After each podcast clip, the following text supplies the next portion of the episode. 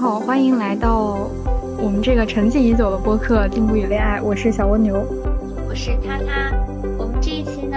是作为支教系列的最后一期，因为我最近也支教结束了，然后就来聊一聊最近的一些体悟和现状。恭喜他他这次终于从学校毕业了，正式的以老师的身份毕业了。谢谢。那你可以先说一下，就是可以给我们分享一下，就是你同期的这些小伙伴们，大家结束两年支教之后，一般都去干什么了呢？我们是一个两年的支教期，我自己是在呃支教期的快结束的时候上岸了一个地方的公务员，然后现在最近也入职了新工作，近开启拿到了体工作体验卡。然后跟我同期的一些老师们呢，他们有老师是选择了出国继续读研，还有或者在国内继续读研，然后还有一些呃选择了公益类的组织或者私立学校啊这些教育方面的工作。另外还有极少数的老师选择了留下来第三年执教，大概就是这些情况。哇，所以你们这个两年结束之后还可以再延期一年，对吗？就是最长延期可以再延几年呢？最长一般就是延到第三年。那确实，两年之后居然还能想再来第三年的，挺真的挺了不起的。我那个准备延期的同事，对他来说可能是也是没有想好具体想要干什么，就觉得正好想要把学生们带到一起毕业，然后就准备说是准备留第三年。但是从大家的就业一个情况去向来看，觉得这种情况还是少数的。然后两年，呃，大家的一个就业去向吧，就是还是教育类机构或者就是偏体制内的这些偏多一些的。对，好像听起来大家你说除去这些去教育相关工作的以及。呃，出国的在读研的，好像啊，其实听起来比较少的人会做选择，就是只再回到市场上。就像你当年，比如说可能去地产，或者在，好像很少大家回到跟自己原先来支教以前相关专业的工作中去。对，是这样的，觉得大家能够自己去私企啊，或者去一些外企，这些还是很少的。是感觉，呃，当时想来的时候是觉得，呃。嗯，不想在自己的专业领域去那些有限的一些选就业选择，想要通过支教有更多的选择。支教完之后发现，呃，这两年的支教经历也把你之前的专业给洗去了，然后你再选择，你可能就是大部分就是教育类呀、公益类这样的组织或者机构了。好像确实也是，因为在市现在这样不好的就是市场环境下，大家什么专业都喜欢有经验的人。你想要把你这两年过去的支教经验，如果只是说在下一个工作最好变现的话，好像还是去教育类的工作更有实实际的，就是效果一些。不过确实，就像你说的，大家一开始也是因为不想要本专业，才会可能也把支教作为一个选择。人人都想嫌弃自己的本专业。那要不你可以先来跟我们分享分享，就是现在站在两年支教结束的结尾，你自己觉得有些什么收获呢？两年支教结束，我觉得首先肯定是完成了，嗯，我最先想要来的一说的一条，补上了对乡村教育缺失的想象力。就小时候一直就会想着要去做一个志愿者啊，要去呃接近留守儿童，然后这时候真的来这里两年，基本上就是真实真实的和他们接触了，然后。也有了很多真实的教学经历，然后在教学经历中呢，也遇到了很多令人头大的小孩呀、可爱的小孩呀、令人怜悯的小孩呀，有各种各样的学生，然后也会有各种在教学过程中也有非常多的情感体验，有时候很开心，有时候真的是这喜怒哀乐都会交杂的一种教学情绪。另外就是乡村教育在这里，我觉得收获到了很大一点，就是治愈人心的自然环境。因为这两年外部一直，呃，之前因为疫情影响，经济情况都不太好。然后在这里，我觉得就是是一段难得的经历吧。这里面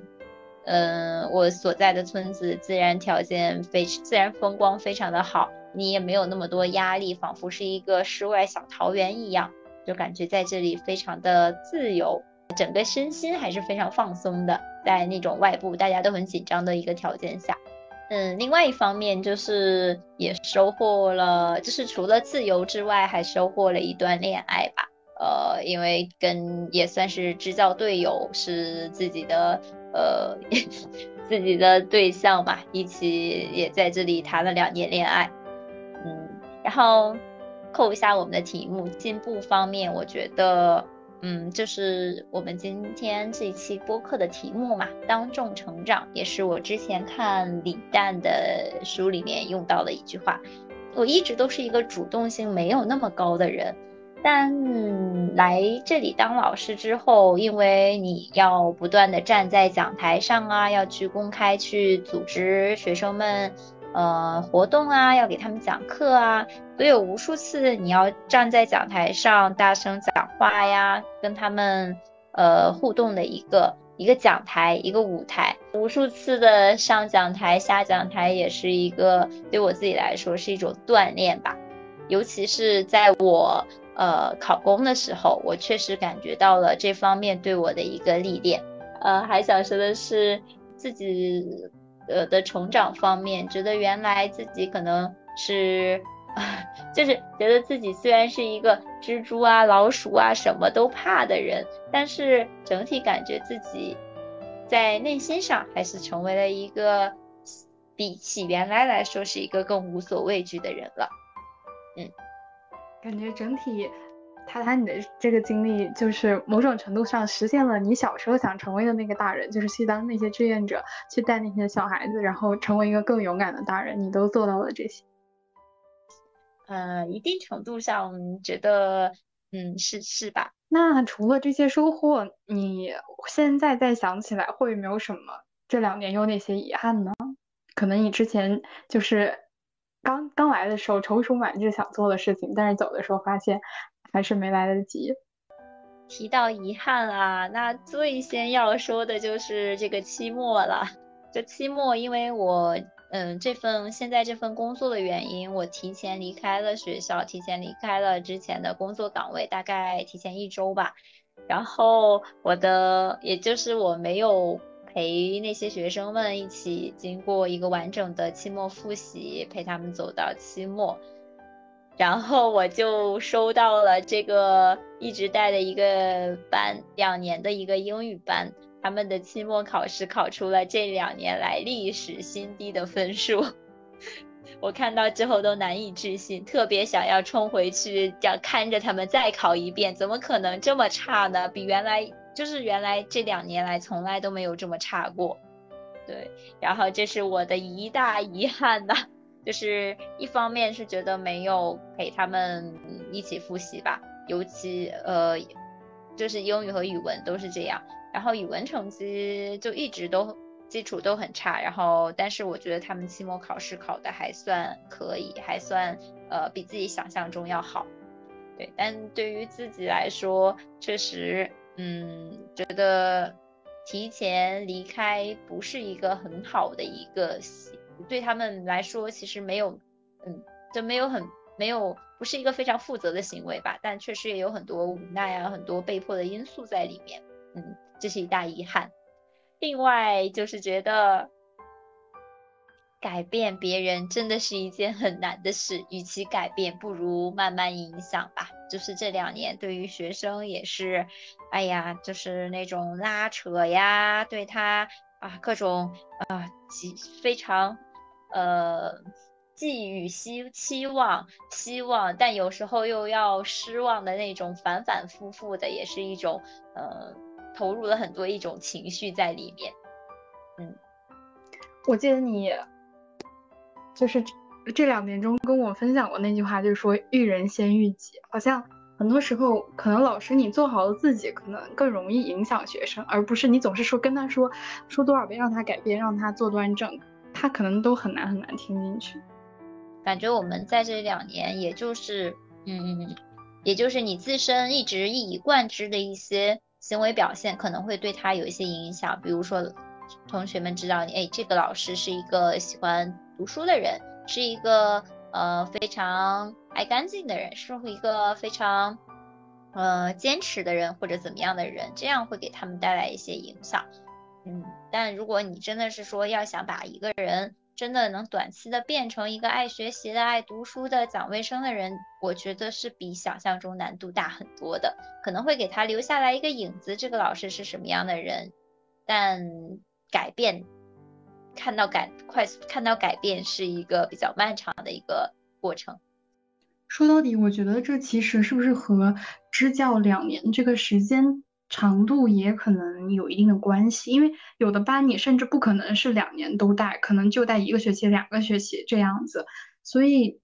说起来，支教这个时间还是比较短的。你要在这么短的时间里去融入你们，就是你们的这种你们这个机构的一些教育理念啊，以及一些其他的教育思想。然后他这个小孩可能之前被他们历年老师就是教的，也有一些自己的习惯啊这些。就等于小的孩，他是一个很复杂的，被各种周围的因素影响。然后这个时候，你一个新的因因素想通过这么短的时间来影响他，就非常难，更不用说要改变这个主体。对，这个也是我后面有在思考的一个问题，就是两年期支教的意义。因为两年期其实对于我们来说，可能还算是挺长的一个体经历，但是对于学生来说，只占他小学教学的三分之一。然后有的时候你还带不满两年，就学生们可能会经历一个换老师换老师的一个过程，而支教老师呢，一般都是像我们比较年轻嘛，然后我们大家都非常的有个性，很多老师非常有个性，有的教学风格呃严格啊，有的就是快乐教学很松弛啊，然后每个老师都会嗯都会想把很多自己个性的东西表现出来，传达给他们，然后呃。学生们可能也会有一种呃，总是在适应新的东西的一个过程，虽然不一定这是好还是坏吧。然后另外我就觉得，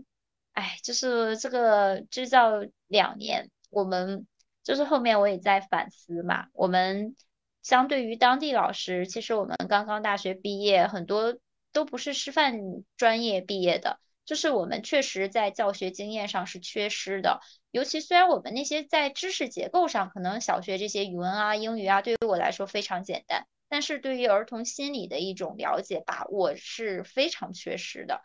我们很难呃能够时时提提醒自己去把小孩子当成小孩子来看待，经常就是嗯把他们就当成大人去对待了。或者当成和我们一样的一样阶段的人，一样的理解能力，就忽视他们了。作为儿童，他们的理解能力不够，所以我觉得教学经验方面我们是很欠缺的。然后作为新老师一下被投入进去，其实一个适应阶段是需要一个一段时间适应的。可能你第一年才能适应，才半学期，可能才一个学期才能适应下来，才能真正的。体会到这些，然后再改变呀、调整啊，两年期就过去了。尤其是到我的第二年的时候，我觉得后面过得非常的快，就整个就跟那跑起来的一样的一个时间。另外就是支教老师的到来，嗯，肯定是给当地增加一些一些新鲜血液吧。嗯，带来新鲜血液的同时呢，也会带来一些外部的教育资源啊之类的。呃，但也在一定程度上，确实可能也会增加当地教育系统的一些管理难度。就是当地的老师们，毕竟他们是体制内的嘛，他们会服从很多安排，而我们呃，支教老师可能会有一些自己的安排呀，或者呃，更多个性的，不愿意去条条框框的去呃限制自己的一些呃。行为呀、做法呀这样的东西，所以我觉得，嗯，一定程度上可能也会当地教育系教育体系里面会觉得支教老师是更难搞、更难搞定的一些人，所以确实是需要一个协调啊、沟通啊、互相包容一些磨合在里面。就像我最后提前一周走离开了那边嘛，然后对于整个学校的教学，其他老师的顶代课压力也是挺大的。然后学校那个中心校啊，愿意放我走，中间肯定也是经过一些沟通协调的。整体我听起来，我觉得确实，虽然可能你们大部分都是去教可能一二三四这种比较低年级的，但我个人觉得也还是蛮难的，因为你虽然说你是大学生、研究生，你可能你整体的素质其实可以说不低，但是你想要教好一个小孩儿，就是把他那些从基础的怎么发音、怎么认字、怎么认音标这些教会，我觉得其实倒退回去确实是非常难的。对，是的，就是你要知道怎么教会别人和自己会确实是两个不同的东西。然后另外就是有时候我们其实也刚刚步入社会，就是会把很多自己自我个性的东西带进工作，自我的情绪带进工作。我觉得这方面确实还是要再提高进步的地方。而且感觉确实，因为你们两年就好像一开始在磨合，在和学生磨合，在和这个工作磨合，等你们磨合了一年多，差不多都上手了之后，然后就结束了。其实好像你感觉有点可惜，因为其实你们感觉是从第一年到第二年这个过程中才开始发挥最大的效能的时候。嗯，对，是这样的。然后。两年对于一个行业来说，我觉得其实就是一个入门。然后我们制造老师其实就相当于刚入门，然后就要离开了。就另外还有很多同事们也会，大家就是经历了这两年说再也不当 老师了这种话，虽然也可能是开玩笑，也可能是真的。嗯，对个人职业选择也许是好的，因为你有一个体验期嘛，你能知道自己不选择什么，不喜欢什么。但是。呃，如果对于学生来说，可能我们还算是就是不是不不够成熟，就是对教师就是这份对于我们来说，可能一时是一个经历，然后我们不会说一定以后要干这个，要把这个必须干好，就是我们可能还有别的选择，别的退路，后面也可能会滋生一些这种呃，因为有了别，因为可能有别的选择而。没无法在教育上全情投入那种情况，但是这个只能说能来支教的人，我理解整体上还是想要投入这个事业的。因为你如果只是想要有一个工作的话，其实有很多比这个就是起码可以收入更多一些多多的选择。他能来的话，起码也是有一些初心。然后即使他不是一个短期的老师，可能任何老师也会存在这种就是干了几年然后就游了，然后就。不好好干了，这种这也感觉哪个行业都避免不了。哎，对对，就是呃，就像你刚才说的，我们这边当地老师也会都说，我们绝对初心都是好的。然后在我们来的过程中，确实就链接很多外部资源啊，还有上课什么的。一般支教老师都是非常就是有活力的呀，有带动性的。然后我们都会跟学生上各种各样就是很丰富的课程，哪怕是平时的语文啊、英语啊、数学啊这些课，都会想办法上的非常的有趣。就尤其对比之前的嘛。就是像我们小时候那些教育，就是哪里有天天有多媒体嘛，哪里天天上一节语文课都有各种的视频资源呀，各种什么汉字游戏啊，给你调动你的积极性，没有的，我们就是硬学嘛。然后现在我们基本上每节课都会借助一些呃这些软件啊，然后给他们去上课，还会比如说有一些。各种动手啊，画画啊，你做个手工啊，这种东西，就感觉就是我们支教老师，他的确实基本上都是呃都是大学毕业生啊，都是视野非常的广阔的，给他们带来了很多外来的东西，然后每一节课都很生动，这就是嗯，我觉得支教老师对当地来说，呃，可能会发挥鲶鱼效应的一部分，也更关键的就是。支教老师都很有爱，可以给有充足的时间和精力去进行爱的教育。对，可能你在一个系统里久了，你的那个热情已经被被熬干了。但起码你们都年轻，而且大家都有这个来项目的初心，还是能发挥比较多的创造力的。起码，而且你们去的地方又基本上都是教育资源相对不均衡，就是比较缺失一些的地方。就是，就算你们不去，它现有的教育资源也是这样。你们有来了的话，起码可以补充一些新的学，也提供一些不一样的东西。所以我觉得整体还是肯定是非常有意义的。对，就是有虽然有利有弊，但是整体上，呃，确实就是说，我们如果不来的话，这里仍然是缺编。就是可就很多人考上了编制，考到了这边一些大山里面，但是由于条件太太差，就直接就放弃了。等到明年还是缺，嗯，所以我觉得在补充资源啊这些方面，整体来说是一个非常好的一种一种补充。只能说就是在就是政府企业都没有发挥力量的时候，然后就只有公益组织来伸出这一把手，来做一点事情。虽然是一把小火苗，但是起码也是一把很珍贵的火苗。对，是的。哎，提到遗憾，我还想到一点生活中的细碎的遗憾。就之前就是在学校里面，我就想啊，就是在学校里面玩滑板嘛，我就想等到我毕业，等到我制造完成的时候，我一定要，我一定要能够去滑着滑板去溜完我们整个村子。还有我们风景很好，我也想过啊，我一定要画一本关于那种水彩画册。有过很多很多这种，也说要走之前要跟学生们好好的拍一组照片，哎，这些都因为后面就很匆忙，整个最后一一个学期，我感觉啊，我有各种的事情，因为自己需要考虑呃之后的工作的事情，然后又被推着走，各种的学校啊，自己啊，各公事私事加起来，就整个就没有时间再顾及这些了。好像两年就是听起来很快，但其实听起来很短，但实际过起来又非常快。你可以说说后面你怎么打算就是要考公呢？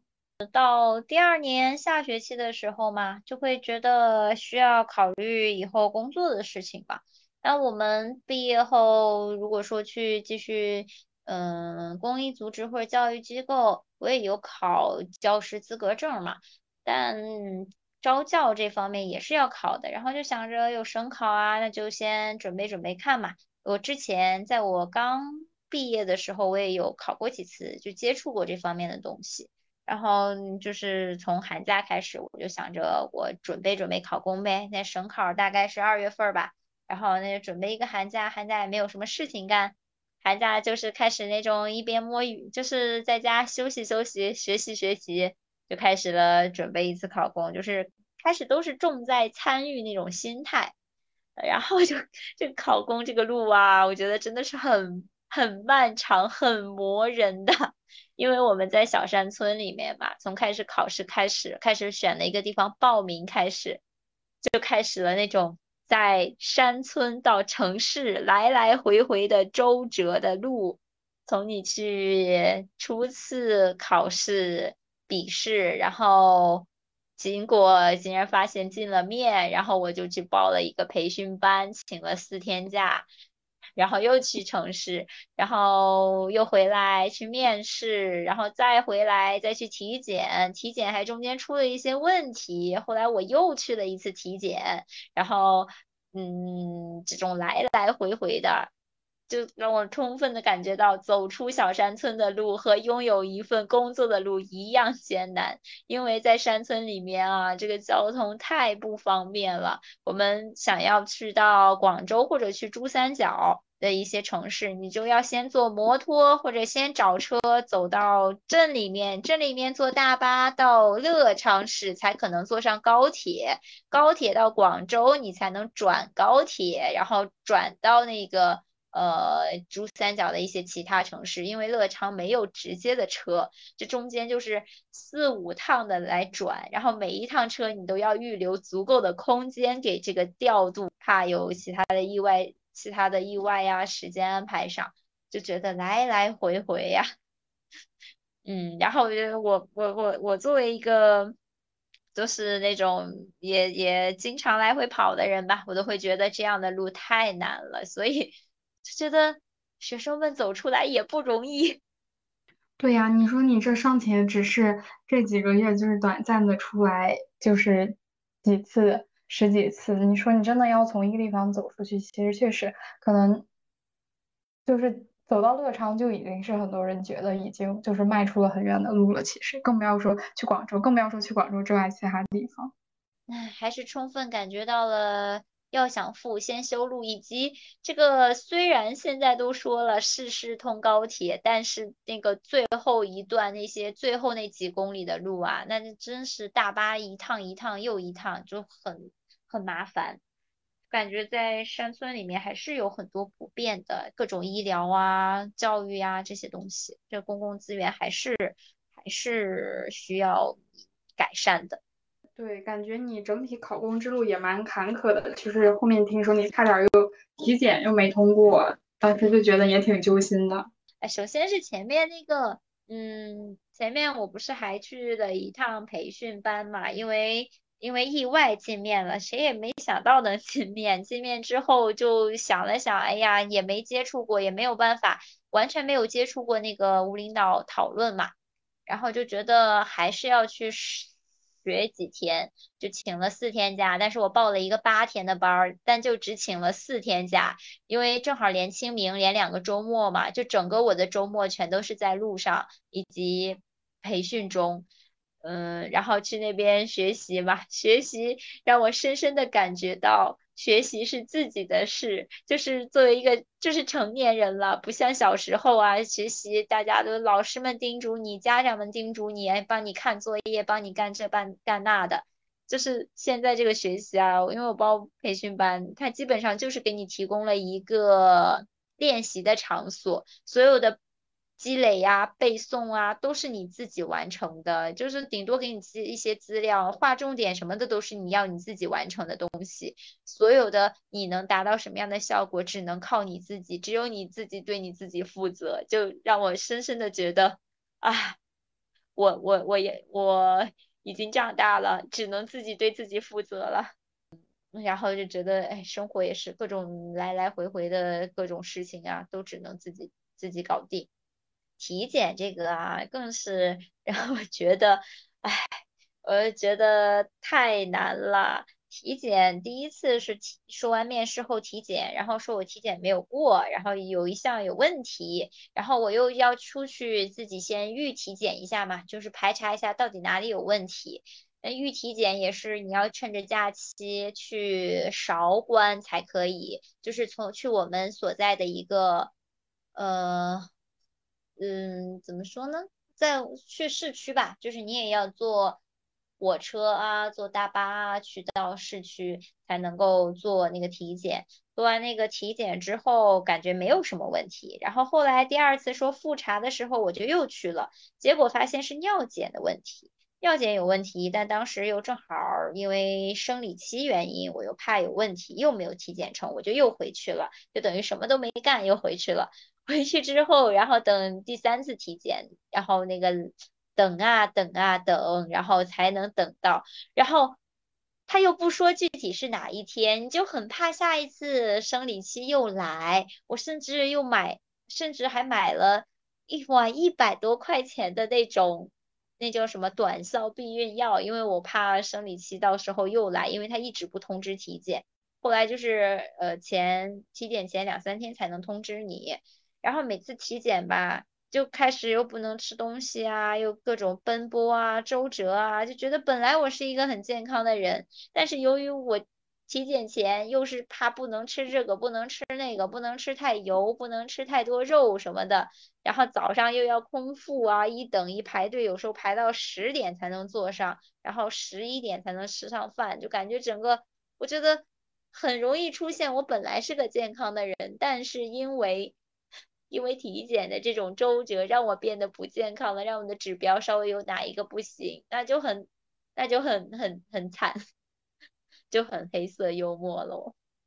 就感觉等的这个过程真的听起来都很煎熬。对，是的，就是尤其是我还因为体检三次去到那个城市，整个来回又是那样的周折。嗯，真的太不容易了。不过好在也成功上岸，也是都有一个好结果，起码这一点还是值得，就是过去所有的周折都最后很值得。哎，对，还是最后还还好，身体确实也没有什么问题，也没有查出来什么问题。那最后那一次尿检前，简直就是喝了水，喝了无数杯水呀，感觉那个最后尿就是直接你喝进去的水，然后排出来的尿，感觉那个尿素比可能都不够。但没有办法，嗯，就是那种我自己提前已经尿检过两次了，都没有问题。但是你说你怕那一天突然有什么问题，这还挺提心吊胆的。当时觉得，哎呀，健康真好啊，一定要健康。是的，是的。那，哎，那说起来，现在也两年，就是你站在这个上岸后的新阶段，两年后你再看你自己，跟两年前的自己相比，你觉得有什么不一样吗？我想了这个问题，我开始我去看了一下我们这个系列的四期的标题。第一期标题是理想和现实的鸿沟还有多远，就是要多久才能跨越。第二期的标题就是啊，支教一年还有一年，我什么我还能我还能干。第三期的标题已经是呃那个呃尽那个。什么的尽头？宇宙的尽头，除了公务员，还有还是还有教师，就感觉越来越 现实了。整个这个标题就开始我们谈理想和现实，后来就是开始关注各种嗯落地的东西了。就觉得两这两年确实自己也会变得更加的现实一些了吧，考虑现实的问题更多了。因为本来支教也确实是一个。呃，自己一直想去体验，想去，呃，一直以来也算是一个小理想。你也真的体验过了，然后慢慢的你就开始，嗯，考虑更多其他的问题了，比如说未来要做的一辈子的工作啊，要长期去做的工作啊，去哪个行业呀？然后你要有什么样的技能啊？你要积给自己的一个算是。呃，那个能力图谱上要添加什么东西啊，就这类的吧。其他方面就觉得，就像刚才说的，我觉得底气可能更足一些了吧。可能这也是随着年龄的往上也更成熟了。嗯，虽然呃这种底气是那种，嗯，不是说我更主动性强，嗯，就是我原来我刚说我是一个比较。被动社交啊，比较被动性比较强的人，也没说我现在很主动，但是就是觉得，嗯，感觉也没有什么特别怕、特别什么特别怕的东西了吧。然后另外就是，原来还挺玻璃心，现在脸皮厚了，没有那么玻璃心了。听起来就是越来越成为了那个大人的样子。哎，是吧？原来很玻璃心的，别人说什么自己可能就很在意，现在反正没原来在意了吧？那那如果再来一次，你还会做这个选择吗？或者你会想说，会不会再做一些其他的改变，或者给自己一些什么忠告之类的？那肯定斩钉截铁的说，还是会来的，肯定会来的。嗯，给自己一些忠告吧，就是。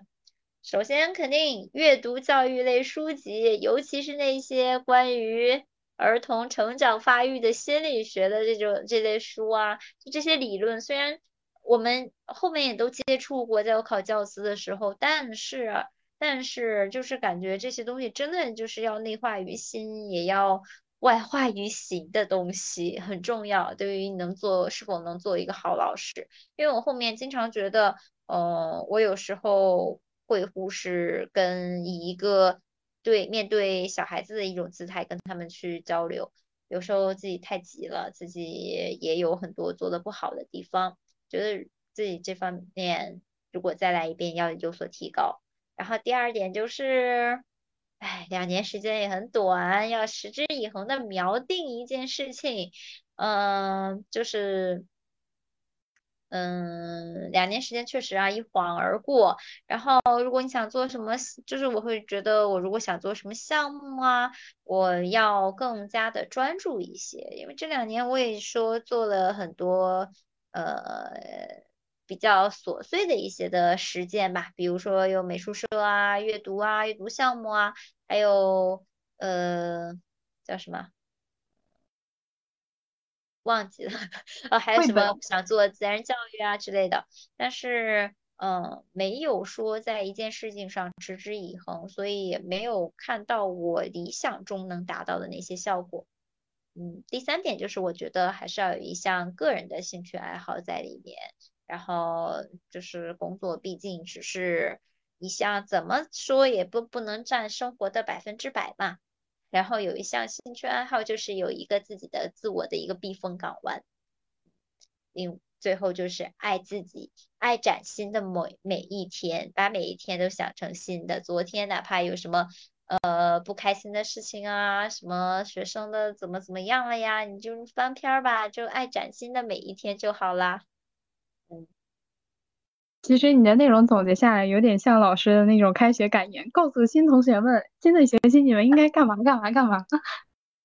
对，哎，我刚我又想到一点补充的，就是说，呃，收获方面吧，就是我觉得支教的时候，对于我考公或者考各种考试啊、面试啊，给了我很大的一种锻炼。因为呃，做老师的经历中，确实你不断的上讲台，你在当众讲话，然后我很明显的、最明显的感触到了一点，就是在考公面试的时候啊，就是那个小组讨论的时候，那是一个非常大的教室，然后那个风扇啊还在那里呜呜的吹着，就感觉噪噪音挺大的。然后我听前面几个人说话的时候，我基本上我都听不清楚他们具体在说什么，就感觉没有非常的抓人。然后到我开口的时候呢，我这个嗓门啊，我一张嘴，我自己都觉得天呐，我嗓门竟然这么大，就感觉就是，哎呀，我真是平时没白吼学生啊。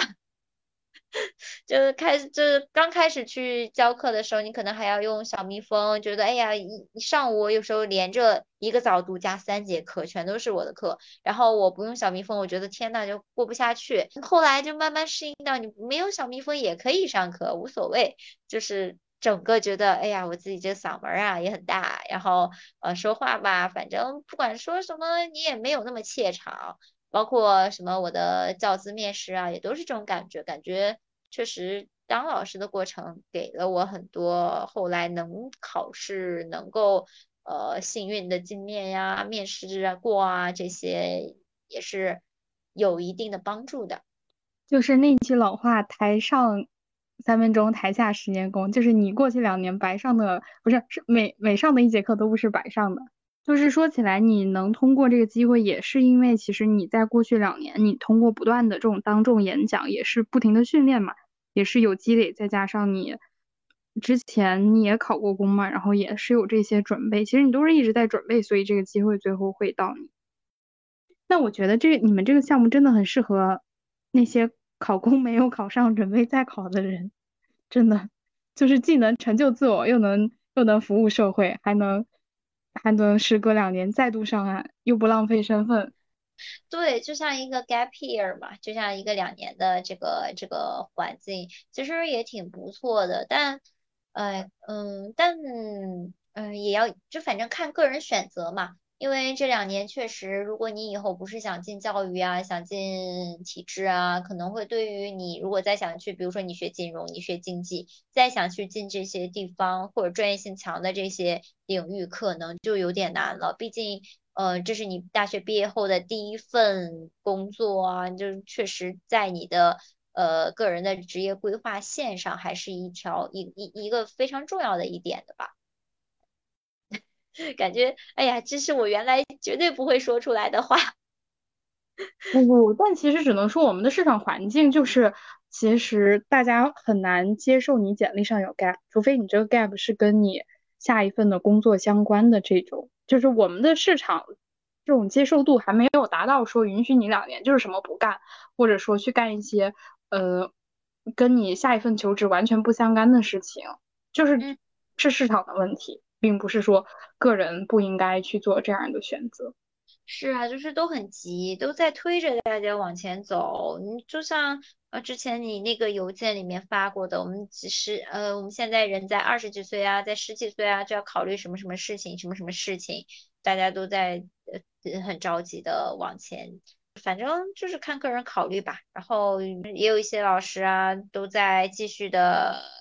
考公啊，考体制啊，因为像我这样在就基本上无缝连接的人，毕竟还是比较 少的，比较幸运的。然后这些政策啊，就是说支教也会给你一些政策上的以后呃政策上的一些优惠，比如说考研加分啊，还有考某些地区的事业编加分啊，以及可以参加一些什么专项啊，但都是有也有要求的。比如说考研，你是要下一年才能享受，等于说哦，不是今年结束后才能享受，也就是说今年十二月份才能享受到。那十二月份笔试，你到明年三四月份面试，然后哪怕你这些都纯纯的顺利的过去通过了，你其实上学你就是呃明年的九月份才开始开学，上开刚开始读。演一，就等于说你要能够做好准备，能够接受中间也又有一个 gap year，等于说，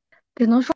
就是其实最好的情况是你为了支教的本身的意义来，而不是为了支教这些可能的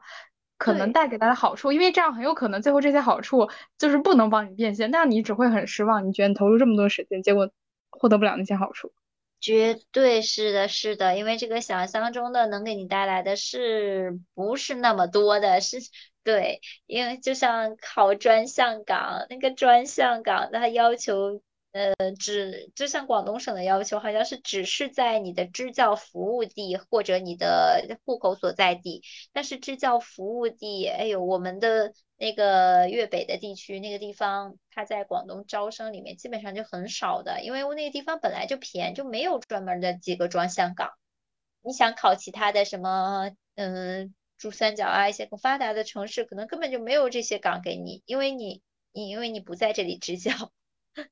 所以就确实像你说的嘛，你本来也就是你要把这些当做附加的，可能如果有的话呢，就是一种更呃更便利的事情；没有的话，你也要早就知把它当做一种呃惊喜就行了。如果有的话，对，就是只只能指望这个经历来锦上添花，不能指望他雪中送炭，帮你解决考公或者考研更容易的问题，这样很可能。最后就感觉得不偿失，这也不要太，就是因为逃避而逃避现实工作而来这里而来支教吧，还是要有一些教育那种理想啊，那些情怀呀来会比较好，可能那样更不容易被残酷的现实所 击退。对，就是嗯，建议喜欢自然、喜欢自由的人来。那现在你也入职新的岗位一个月了，就是你在新的岗位体验如何呢？入职一个月，虽然学的现在基本上马上走出新人保护机，还有那么一点余痕，然后就觉得嘛，我所在的地方那是真的是挺忙的。呃，就是可能就是也根据环境吧，我觉得我身边的人都非常的兢兢业业，而且业务能力都非常的强，我也非常的佩服他们。我觉得我工作环境，呃，还是相对很好的，就是身边的同事们啊，有非常多值得我敬佩的人和值得我学习的地方。我觉得就是这种。还是依然让我有非常多的新鲜感，就是我也很想成为那样，就是能够三头六臂解决很多困难、很多问题事的人，呃，然后。我刚进来的时候，主任就告领导就告诉我啊，心态一个月内你要把心态调整好，然后能力，嗯，那个慢慢来。那我觉得吧，就是对于自己来说，心态肯定是第一步，但也不要让能力拖后腿。希望自己赶快进步吧，毕竟我们办公室 也就我一个新人。然后其他的基本都是非常有经验的老员工。我作为一个新进入体制内的纯新人来说，真的有很多很多需要学习的东西。嗯，就是一个学习的心态吧。你知道吗？突然就很有一种你两年前刚去支教的时候意气风发、充满抱负的样子。有有有，那确实就是目前都是一切都是新鲜感还比较重，然后到后来那肯定，那你完全知道这都是干啥的，怎么干的后，可能会就会嗯也有各种各种更深一步的感受了。只能说慢慢慢慢来，路还长。就是恭喜你终于从学校毕业了，然后来到我们这个大社会，离开了小的桃园。进入了一个更加真实的世界。社会社会大熔炉啦，刚开始我还有点，我还挺紧张的。就确实从一个很慢的反差还挺大的，一个节奏很慢的地方到节奏快的地方，从一个非常自由闲适的地方到一个嗯，规章制度都各方面都需要都比较严谨、严格、严谨的地方。甚至刚来的时候，那个主任领导们就反复提醒我，反复也告诉我，那我们这个地方，呃，要要要要遵循体制内的游戏规则，比如说上班啊要穿的正式一点，不能太休闲啊之类的。所以我最近天天都是那几件衬衫轮着穿，我觉得好无聊。然后我也只穿裤子，因为我的腿上面想穿裙，想穿那种西裙，但是我的裤子，但是我的腿上全都是那个蚊子咬的那些疤痕，那些虫子咬过的疤痕，哎，真是太就跟咬的，就是被我抓的跟那骰子一样，这是我的乡村留下来的印记吧，乡村生活印记。告诉他们那些乡村记忆真的存在过，那些疤痕告诉你。是的，哎，这现在也算我们俩都都不同程度的进入一个新的阶段。接下来我们我们节目可以好好更新一下，还是我们会继续争取每个月月更的，不像之前老是放天窗。对，是的，最近连邮件都有些 有些空窗的有点多了。就是有时候就到星期天，星期六觉得哎呀还有一天，明天再写；星期天就是觉得哎呀那晚上好多事情啊，要么再准就是没有力气写了，算了。对，我就觉得还是不能偷懒，你偷一次懒就会偷第二次、第三次，然后最后你就会放弃。我们还是把我们这个小小小小小播客给给它继续做下去。嗯，觉得进步与恋爱也是，就是陪伴我们成长的嘛。包括我们的通信，都是从我们还在刚刚大学毕业后吧，本科毕业后我们开始联系的。然后我们分别读研啊，然后各种实习呀，然后到第一份工作、第二份工作，然后什么我去支教啊，就是这些。然后你出国啊，你读，就是这种，真的是一步一步的看跟着我们长大的。呃，虽然他也没有变变得很很大。还是小小的播客，但是，呃，我们是在一不同的成长阶段的。对，就也算我们自己的一个非常珍珍贵的那种成长的声音记录。嗯，那最后你有什么就是要推荐的书影音或者好物吗？嗯，我今天想到一个是线上笔记的一些笔记应用吧，就是因为我最近开始新的工作，包括我之前。呃呃，一直也在用的都是印象笔记。虽然我尝试过非常多的那些呃笔记应用，但是我一直以来用的最时间最长啊，都是印象笔记。包括我最近新开了一个账号，因为我需要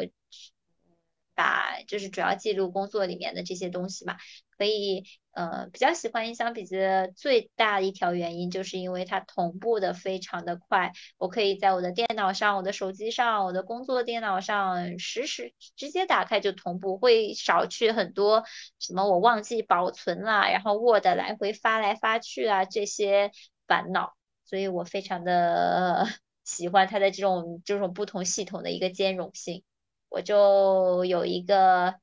非常俗的一个笔记本，叫做日拱一卒，只写一个标题，把我今天想要告诉自己今天晚上要去看的哪篇文章，要去干呃记得什么，或者随时看到的几句话想要记得，我都会随便的塞在那里。虽然我有时候做的不好，做的好的部分是我会经常的去每天有这个一日拱一卒，做的不好的就是我经常忘记复盘它。我觉得还是挺方便的。然后这是我最近一直在。